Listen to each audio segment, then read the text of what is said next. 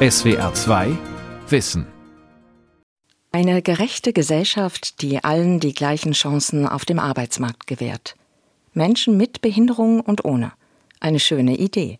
Aber Inklusion in der Realität hat ihre Tücken. Wir haben es lange genug versucht mit dem Schutz- und Schonraumgedanken. Das hat zu einer guten Förderung von Menschen mit Behinderung, was ihre Kompetenzen angeht, geführt, aber hat auch dazu geführt, dass eher es soziale Rückzugstendenzen gibt, dass es auch Isolationstendenzen gibt und Exklusionstendenzen. Also dass Menschen mit Behinderung in der Gesellschaft insgesamt immer weniger sichtbar werden. Der Inklusionsexperte Markus Schäfers kritisiert insbesondere die Behindertenwerkstätten. Rund 3000 gibt es in Deutschland. Ihnen gelingt es nicht hinreichend, diesen Inklusionsgedanken zu fördern. Werkstätten für Menschen mit Behinderung. Kein Ort für Inklusion von Marc Bädorf. Aachen, ein Freitagmorgen im November, kurz nach acht. Auf einem Hof vor flachen Industriehallen stehen Tieflader, drumherum junge Leute. Ich bin die Stefanie Lennertz, ich bin 20 Jahre, Jahre alt und ich arbeite im Gartenlandschaftsbau. Steffi Lennertz trägt Arbeitshose und Fließjacke. Vier Tage die Woche arbeitet sie draußen, auf den Grünflächen von Unternehmen und öffentlichen Einrichtungen. Einen Tag macht sie einfache Büroarbeit. Wir haben ja so Rapporte, damit die Kunden das unterschreiben können. Dann scanne ich die ein, benenne die um und schicke die dann so gesehen ähm, in Werk 1, damit die die bearbeiten können. Und äh, ich bestelle halt Essen für die ganze Mannschaft und verwalte die ganzen Arbeitsklamotten. Heute geht es für Steffi raus. Gemeinsam mit zwei Kollegen soll sie sich um den Parkplatz eines benachbarten Klinikums kümmern. Steffi sei eine seiner besten Mitarbeiterinnen, lobt ihr Chef. Trotzdem verdient sie nur etwas mehr als 200 Euro im Monat. Das hat einen Grund. Sie hat ein geistiges Handicap und arbeitet in einer Werkstatt für Menschen mit Behinderung. Mehr als 320.000 Menschen mit einer Behinderung arbeiten in Deutschland in einer der 3000 Werkstätten. Sie packen Streichhölzer in Schachteln, bieten Waschdienste an, führen Montagearbeiten durch. 75 Prozent von ihnen haben eine geistige Behinderung 21 Prozent eine psychische Beeinträchtigung, 4 Prozent eine körperliche. Etwa 20.000 sind so schwer krank, dass sie nicht arbeiten können. Für sie gibt es in den Förderbereichen der Werkstätten tagesstrukturierende Maßnahmen. Keine Institution in Deutschland hat so starken Einfluss auf die Inklusion von Menschen mit Behinderung wie die Werkstätten. Doch laut UN-Behindertenrechtskonvention ist Deutschland seit einigen Jahren verpflichtet, die Werkstätten abzuschaffen. Sie seien kein Teil eines inklusiven Arbeitsmarkts, lautet der Vorwurf. Stimmt das? Verhindern die Werkstätten Inklusion oder fördern sie sie doch? Steffi Lennertz trifft mit ihren Kollegen am Krankenhaus ein. Zwei sind junge Männer mit geistiger Behinderung, der dritte ist Jürgen Schmitz. Er ist Gruppenleiter bei der Lebenshilfe. Der Verein vertritt bundesweit die Interessen von Menschen mit geistiger Behinderung und ihre Familien. Steffi Lennertz beginnt, das über die Ablagefläche des Lieferwagens gespannte Netz zu lösen. Wir werden jetzt die ganzen äh, Maschinen abladen und werden ja auch erstmal anfangen zu tanken, damit äh, wir halt die ganzen äh, Blätter aufsammeln können. Und dann äh, werden wir die auch in den ganzen Hänger reintun. Seit zwei Jahren arbeitet die 20-Jährige in Vollzeit in der Werkstatt der Lebenshilfe. Sie lebt bei ihren Eltern und ist zuvor auf eine Förderschule gegangen. Also ähm, weshalb ich auf der Förderschule gekommen bin, war halt, ähm, ich habe es auf der Hauptschule nicht so geschafft. Und ich habe auch eine Lernschwäche und da hat es auch nicht so ganz funktioniert. Ja, und dann bin ich halt auf die Förderschule gekommen und ähm, die arbeitet halt mit der Lebenshilfe zusammen. Und dann bin ich auch nach hier gekommen und ich bin momentan auch echt stolz drauf, dass ich hier bin.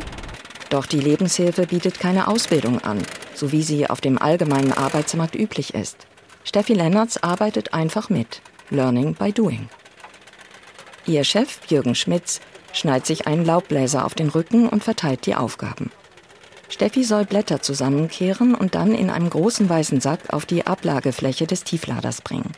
Sie greift nach einem Rechen, arbeitet still und konzentriert. Je länger man ihr zuschaut, desto stärker drängt sich die Frage auf, warum arbeitet sie in einer Werkstatt für Menschen mit Behinderung und nicht auf dem allgemeinen Arbeitsmarkt?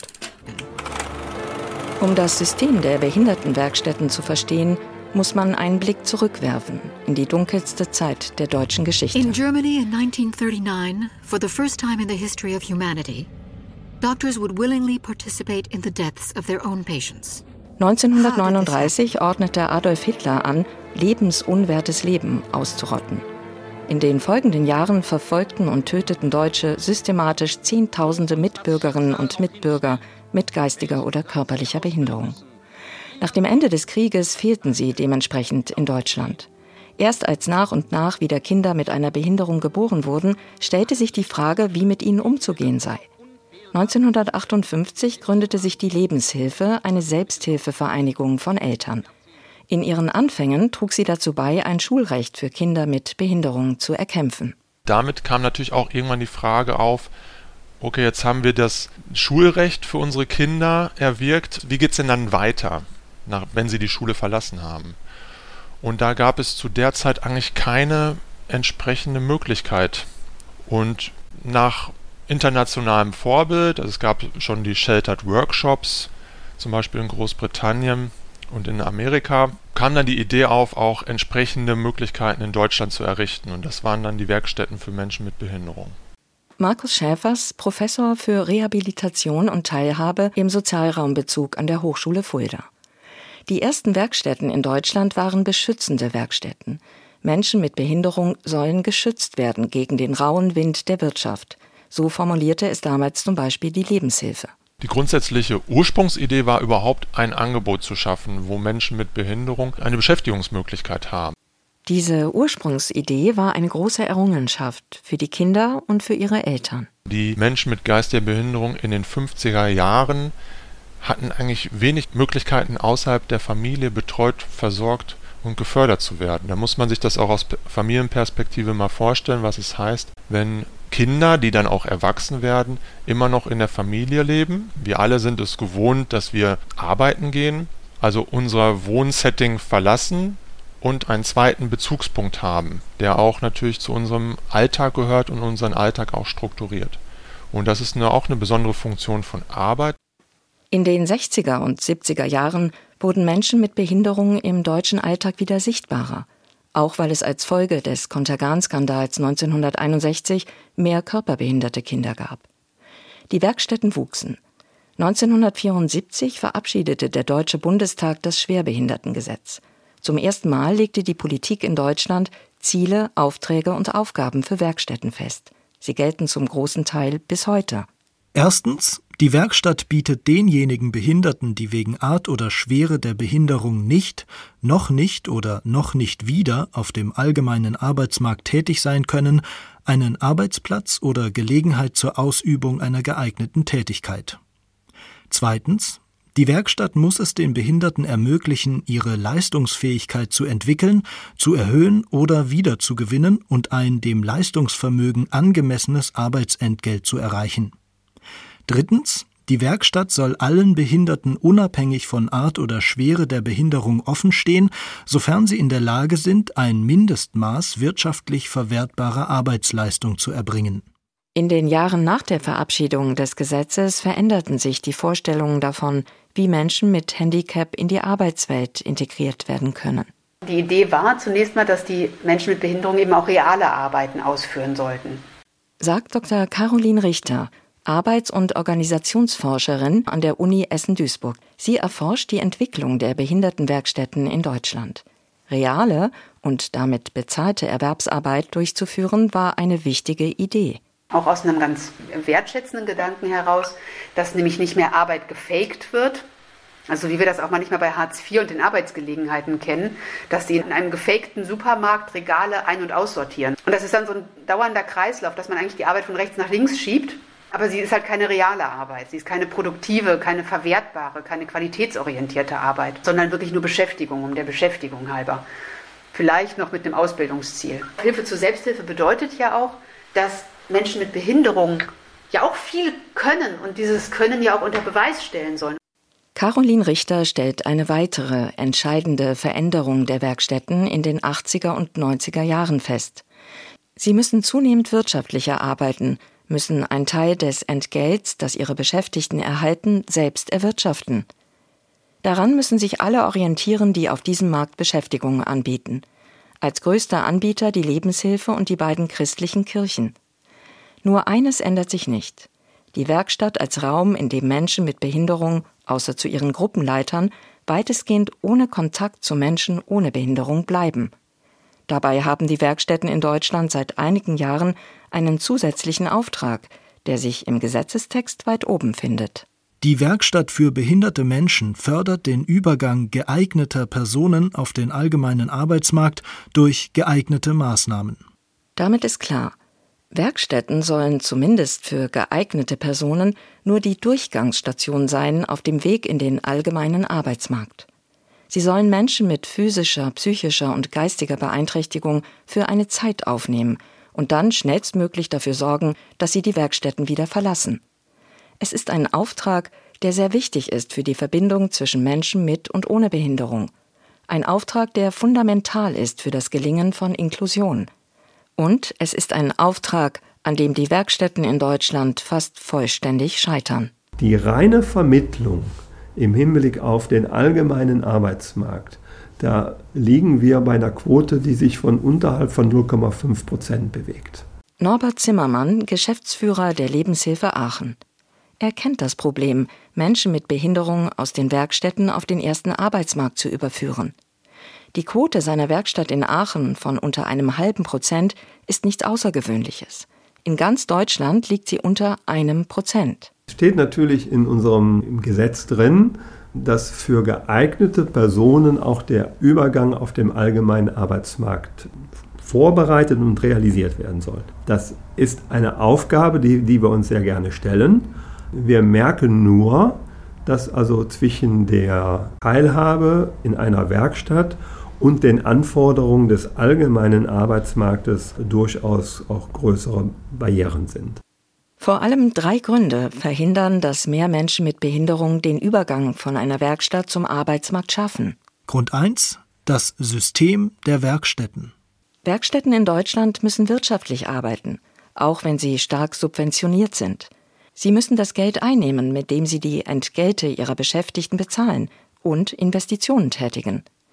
Das bedeutet, dass Werkstätten Aufträge aus der Wirtschaft annehmen und termingerecht bearbeiten müssen. Da kann ich eben schlecht darauf Rücksicht nehmen, dass jemand erst noch alle Viertelstunde mal raus muss, vielleicht an dem Tag eh schlecht zurecht ist, seine Medikamente nicht genommen hat, sich gerade psychisch sehr unter Druck fühlt.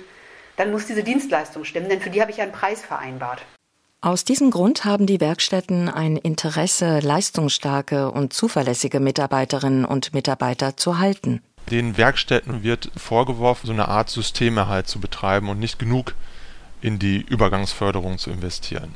Also zum Beispiel, wenn es einen recht leistungsfähigen Werkstattbeschäftigten gibt, der also eigentlich auf dem allgemeinen Arbeitsmarkt arbeiten könnte, und wenn die Werkstatt diesen jetzt vermitteln würde, dann würde sie ja einen sehr produktiven Arbeiter, eine Arbeiterin verlieren und hätte dann Sorge, die Aufträge, die die Werkstatt hat, nicht mehr erfüllen zu können oder auch geringere Arbeitserlöse zu erwirtschaften. Das System der Werkstätten sorgt damit in sich dafür, dass es geschlossen bleibt. Das tut es auch noch auf andere Art und Weise. Zwar verdienen die Werkstattbeschäftigten nur wenig Geld, doch verglichen damit bekommen sie später eine vergleichsweise hohe Rente. Dazu unterstützt sie der Staat zum Beispiel bei der Bezahlung der Unterkunft. Ein Wechsel auf den allgemeinen Arbeitsmarkt wäre ein Risiko, weiß Caroline Richter. Mit diesem Statuswechsel würden sie aber ganz, ganz viele Rechte, auch Finanzrechte, Rentenanwartschaften und so weiter verlieren. Es gab schon Rechenexempel, die, die den Mindestlohn im Arbeitnehmerstatus mit dem Werkstättenentgelt gegengerechnet haben. Und da standen sich Menschen mit Behinderung sehr viel schlechter mit dem Arbeitnehmerstatus und dem Mindestlohn. Weil eben sämtliche wohlfahrtsstaatlichen Leistungen, die unter dem Behindertenstatus laufen, wegfielen. Grund 2 für die geringe Zahl an Menschen mit Behinderung, die es von der Werkstatt auf den Arbeitsmarkt schaffen, die lange gewachsene und gelebte Segregation. Was wir aber auch oft hören, ist, dass zumindest aus den Werkstätten heraus gesagt wird, Viele wollen gar nicht auf den allgemeinen Arbeitsmarkt wechseln. Und das wird durchaus kritisch debattiert. Der mangelnde Wille kann natürlich auch durch die massive Segregationserfahrung über lange Lebensjahre und ne, viel Sozialisation passieren. Also wenn ich die klassische Karriere habe mit Förderschule, Wohnheim, Werkstatt, dann kenne ich ja auch nichts anderes. Das ist ja auch mal das Argument derjenigen aus der UN-Behindertenrechtskonventionslogik. Wenn ich all das nur kenne, ist ja alles andere sehr fremd, macht mir Angst dann kann ich diesen Willen auch gar nicht entwickeln. Ich muss ja erstmal wissen, dass das andere auch ungefährlich ist. So beschreibt auch Steffi Lennertz, warum sie in einer Werkstatt arbeitet. Liegt aber halt daran, dass ich auf dem ersten Arbeitsmarkt wäre ich mega überfordert und das würde ich ja nicht packen. Das wäre dann halt für mich viel zu viel Arbeit so und hier kann ich halt das machen, wie, ich, wie viel ich auch schaffe. Also das wäre halt wirklich viel zu viel für mich. Ich wäre auch äh, ganz schnell überfordert. Grund 3. Die Beschaffenheit des allgemeinen Arbeitsmarkts. Damit Menschen mit Behinderungen auf dem allgemeinen Arbeitsmarkt einen Platz finden, ist zunächst eines nötig. Es muss einen Platz für sie geben. Also man kann den Werkstätten natürlich vorwerfen, zu wenig in die Übergangsförderung zu investieren. Die andere Seite ist aber auch, dass der allgemeine Arbeitsmarkt jetzt nicht gerade wartet auf Menschen mit geistiger Behinderung. Das heißt also, es ist auch eine echte Aufgabe, den Arbeitsmarkt so zu gestalten und die Unternehmen davon zu überzeugen, dass es auch einen Gewinn für sie hat, Menschen mit Behinderung zu beschäftigen.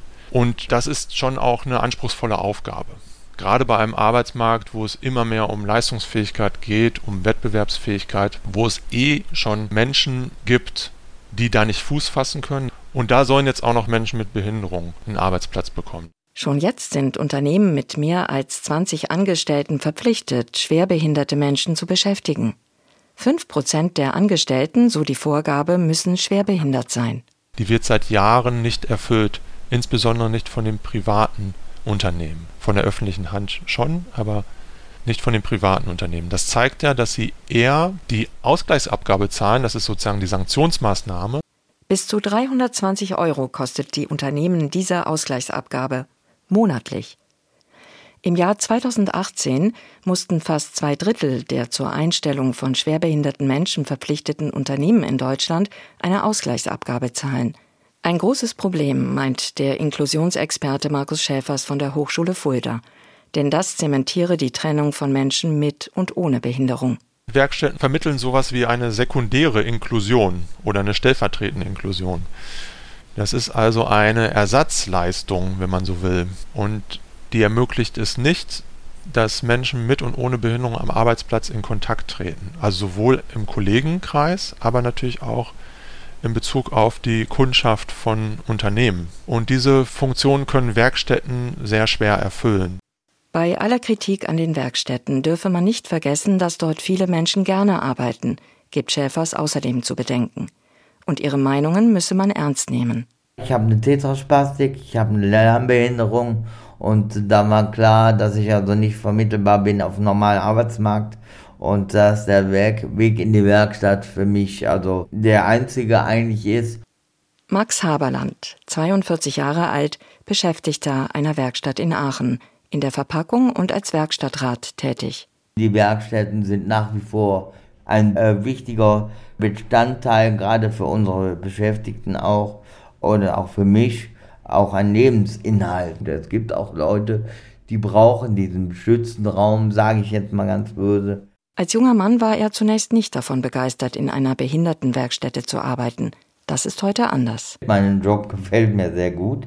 Ich würde, würde ich ja blöd, weil ich werde ja dafür bestraft, weil dann zum Beispiel die EU-Rente wegfallen würde. Und wenn wir doch ehrlich sind, gehen Sie mal auf den normalen Arbeitsmarkt. Gucken Sie mal, wie die normalen Leute, sage ich jetzt mal ganz böse, schwierig ist für jemanden, der arbeitslos wird, gerade jetzt, ja, wieder einen Job zu finden.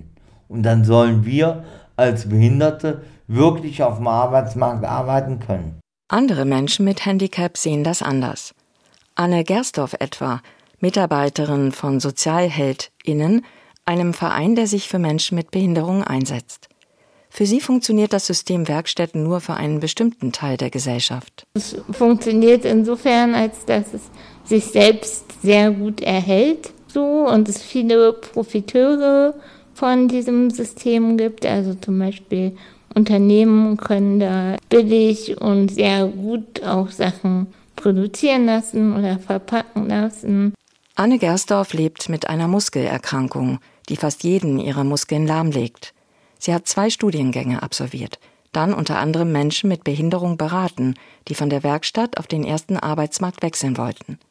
Dabei hat sie festgestellt, dass Inklusion kaum stattfindet. Wenn wir bedenken, dass viele der Beschäftigten in den Werkstätten auch in Wohnheimen leben oder WGs, dann bleibt man zu Hause in dem Kreis von nur Menschen mit Behinderung. Man bleibt in der Werkstatt nur unter Menschen mit Behinderung. Damit sind Menschen mit Behinderung auch für die Mehrheitsgesellschaft eigentlich nicht sichtbar.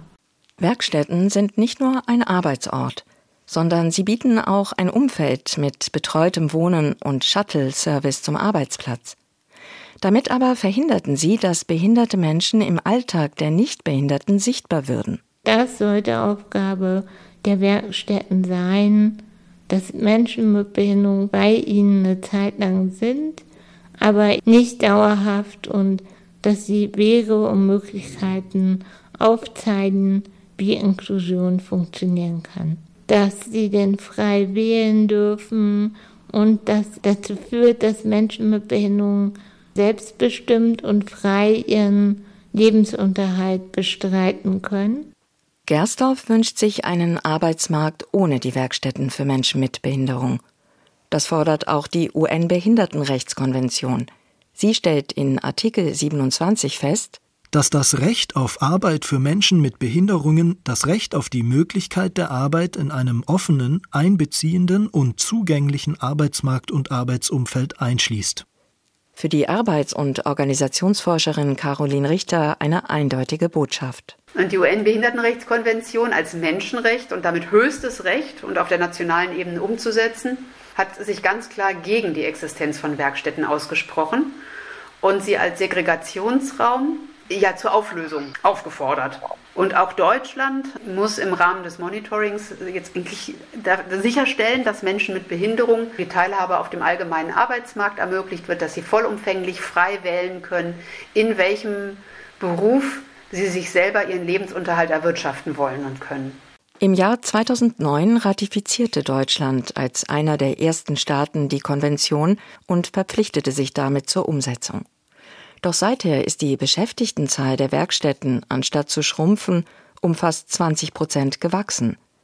Das liege an einer anderen Auslegung des Artikels 27 der Konvention, erläutert Inklusionsexperte Markus Schäfers. Die Bundesarbeitsgemeinschaft der Werkstätten für behinderte Menschen äh, sagt in ihrem Positionspapier, dass Werkstätten Teil eines inklusiven Arbeitsmarkts sind. Diese Haltung der Bundesarbeitsgemeinschaft kritisiert Schäfers. Denn zum einen gibt es diesen inklusiven Arbeitsmarkt aus meiner Sicht nicht. Also den Arbeitsmarkt, den wir haben, der ist per se nicht inklusiv. Und ich sehe auch nicht, dass die Werkstätten Teil eines solchen Arbeitsmarktes sind, sondern sie sind eben ein Bereich, in dem Menschen, die eigentlich exkludiert sind vom Arbeitsmarkt, in gewisser Weise eine bestimmte soziale Rolle als Arbeiterin, als Arbeiter erhalten. Behinderte Menschen seien von vornherein ausgeschlossen vom Arbeitsmarkt. Für einen Sozialstaat gäbe es zwei Möglichkeiten darauf zu reagieren. Entweder ich schaffe solche Ersatzleistungen, wie die Werkstätten auch sind, oder ich verändere die Ursache. Und das ist für mich die Exklusion durch die Arbeitsbedingungen und durch das Arbeitsumfeld. 2015 kritisierte der Ausschuss für die Rechte von Menschen mit Behinderung der Vereinten Nationen in seinem ersten Staatsbericht mit klaren Worten Deutschland. Der Ausschuss ist besorgt über die Segregation auf dem Arbeitsmarkt des Vertragsstaates, über finanzielle Fehlanreize, die Menschen mit Behinderung an dem Eintritt oder Übergang in den allgemeinen Arbeitsmarkt hindern und über den Umstand, dass segregierte Werkstätten für behinderte Menschen weder auf den Übergang auf den allgemeinen Arbeitsmarkt vorbereiten noch diesen Übergang fördern. Daher empfahl der Ausschuss auch die schrittweise Abschaffung der Werkstätten für behinderte Menschen. Aber was wäre die Konsequenz? Es wäre fatal, wenn die Werkstätten für behinderte Menschen abgeschafft werden würden, weil man damit einem ganz großen Anteil von mindestens 90 Prozent keine Teilhabe am Arbeitsleben mehr ermöglichen könnte. So argumentiert verständlicherweise Norbert Zimmermann. Er ist der Geschäftsführer einer Werkstatt in Aachen. Doch auch die Wissenschaftlerin Caroline Richter sieht das ähnlich. Also ich bin ausgewiesene Werkstättenbefürworterin obwohl ich die Kritik der UN-Behindertenrechtskonvention vollkommen richtig und wichtig finde. Und das klingt jetzt so paradox unentschlossen. Man kann doch nicht zwei, zwei unterschiedliche Polaritäten gut finden. Ich glaube doch. Ich finde nämlich, man kann sehr leicht fordern, löst sie auf, also was wie schafft die Hauptschule ab. Aber damit sind die Hauptschülerinnen und Hauptschüler nicht abgeschafft. Und ich finde, solange wir keine bessere Alternative haben, ist es auch die Pflicht für Menschen mit Behinderung, ein Angebot vorzuhalten. Und im Moment haben wir kein anderes. Es ist die große Frage, auf die bisher auch im Ausland keine überzeugenden Antworten gefunden wurden. Wenn es keine Werkstätten mehr geben soll, was wäre die Alternative? Das Digital Hub in Aachen ist ein Ort für Start-ups, die hier Ideen und Lösungen für eine digitale Zukunft entwickeln. Am Empfang nimmt ein junger Mann Telefongespräche an und leitet sie weiter, steht für Fragen zur Verfügung, kümmert sich um Getränke. Ich heiße Patrick, bin 22 Jahre alt und komme aus Aachen und ich arbeite hier am Empfang. Patrick Quasten hat einen sogenannten Außenarbeitsplatz, der zu einer Werkstatt der Lebenshilfe Aachen gehört. Weil er eine Lernbeeinträchtigung hat, fand er nicht den gewünschten Ausbildungsplatz in einer Küche. Dann bin ich über die Werkstatt im Außenarbeitsbereich bei der Kantine beim Arbeitsamt und bin danach hier in die jetzige Arbeit gewechselt. Es ist egal, wen in der Branche man danach fragt, welche Alternativen es zur Werkstatt geben könnte. Außenarbeitsplätze lautet immer die erste Antwort. Außenarbeitsplatz, das heißt, ein Mensch mit Behinderung ist weiter bei einer Werkstatt beschäftigt, er wird von ihr bezahlt. Doch er arbeitet bei einem Unternehmen des ersten Arbeitsmarkts, zum Beispiel in der Kantine des Landgerichts oder eben am Empfang des Digital Hub. Außenarbeitsplätze haben zwei große offensichtliche Vorteile. Sie erhöhen die Sichtbarkeit von Menschen mit Behinderung und schaffen Kontakte zu Menschen ohne Behinderung. Allerdings bleiben Menschen mit Behinderung jahrelang auf den Außenarbeitsplätzen stecken. Sie bekommen nur einen Bruchteil des Lohns ihrer Kolleginnen und Kollegen und die gleichen Rechte haben sie auch nicht. Nur einem von 20 Beschäftigten auf einem Außenarbeitsplatz gelingt der Übergang auf den allgemeinen Arbeitsmarkt. Und das, obwohl hier in der Regel jene Werkstattbeschäftigten tätig sind, denen der Übergang am ehesten zugetraut wird. Becker am Telefon für dich. Patrick Quasten hofft, dieser eine von 20 zu sein. Er ist auf der Suche nach einer Ausbildung auf dem ersten Arbeitsmarkt, wieder in der Küche. Er möchte raus aus der Werkstatt. Irgendwann. SWR 2 Wissen. Werkstätten für Menschen mit Behinderung von Marc Bädorf. Sprecherin Antje Keil, Redaktion Sonja Striegel. Ein Beitrag aus dem Jahr 2021. SWR 2 Wissen. Manuskripte und weiterführende Informationen zu unserem Podcast und den einzelnen Folgen gibt es unter swr2wissen.de.